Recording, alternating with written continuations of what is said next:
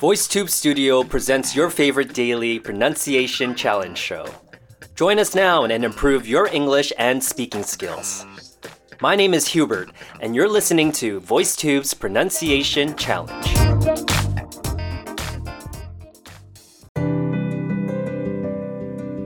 I admire people who dare to take the language, English, and understand it and understand the melody.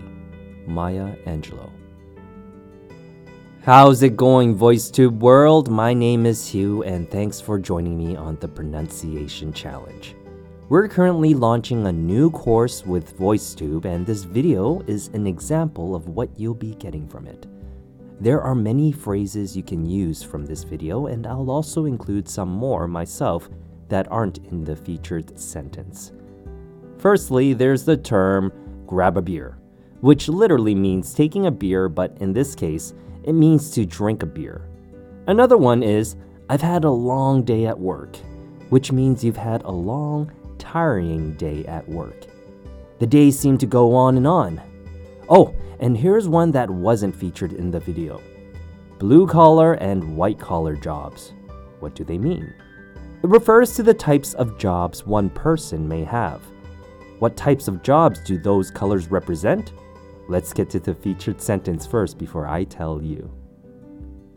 Today's featured sentence. Well, I included two again. We're just having a small team building session. Well, I think alcohol and socializing go hand in hand. I'll say that again.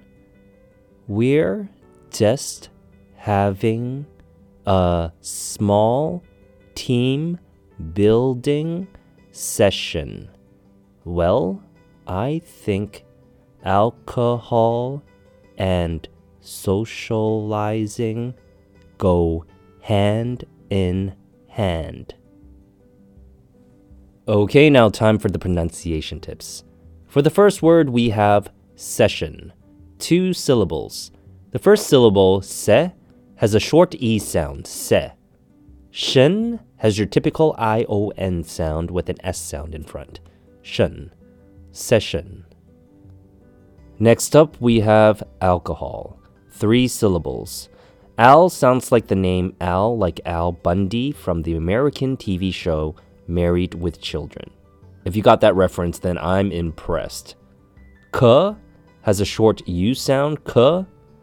Hall sounds like the hall you have in a school or where you hold a banquet or a big event. Hall. Alcohol. Lastly, we have linking words. Hand in hand. Okay, this one is quite simple, but it's useful to know.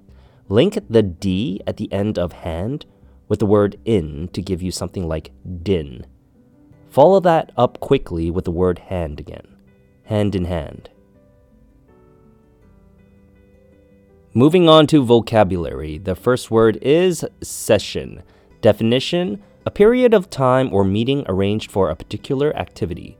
Used in a sentence, you could say, I felt like I learned a lot from our last therapy session. Next word alcohol. Definition a clear liquid that can make you drunk, also used as a solvent, a substance that dissolves another, and in fuel and medicines. Used in a sentence, you could say, Drinking too much alcohol is dangerous for driving. And lastly, socializing. Definition the activity of spending time when you are not working with friends or with other people in order to enjoy yourself. Used in a sentence, you could say, I always hated events where I had to be socializing all the time. Okay, as promised, Here's the explanation for blue and white collar jobs. Let's start with white collar jobs. They simply refer to the type of clothing you would usually wear in a typical office. In an office, you usually see more button up shirts with white collars. That's it. For blue collar jobs, you usually see more people who do physical labor. Labor means work and are more hands on. Hands on means to use your hands to do physical work like lifting or pushing objects. It can also refer to driving a truck, working in a garage, or renovation. Growing up in Canada, I was often told that blue collar jobs would be in demand since everyone was trying to become doctors, accountants, or engineers. These would all be white collar jobs. Hope you listeners find this useful. Alright, listeners, get those recordings in if you haven't done so yet. Give me a follow on Instagram at HughTran underscore to check out what I'm up to. Until the next episode, see ya.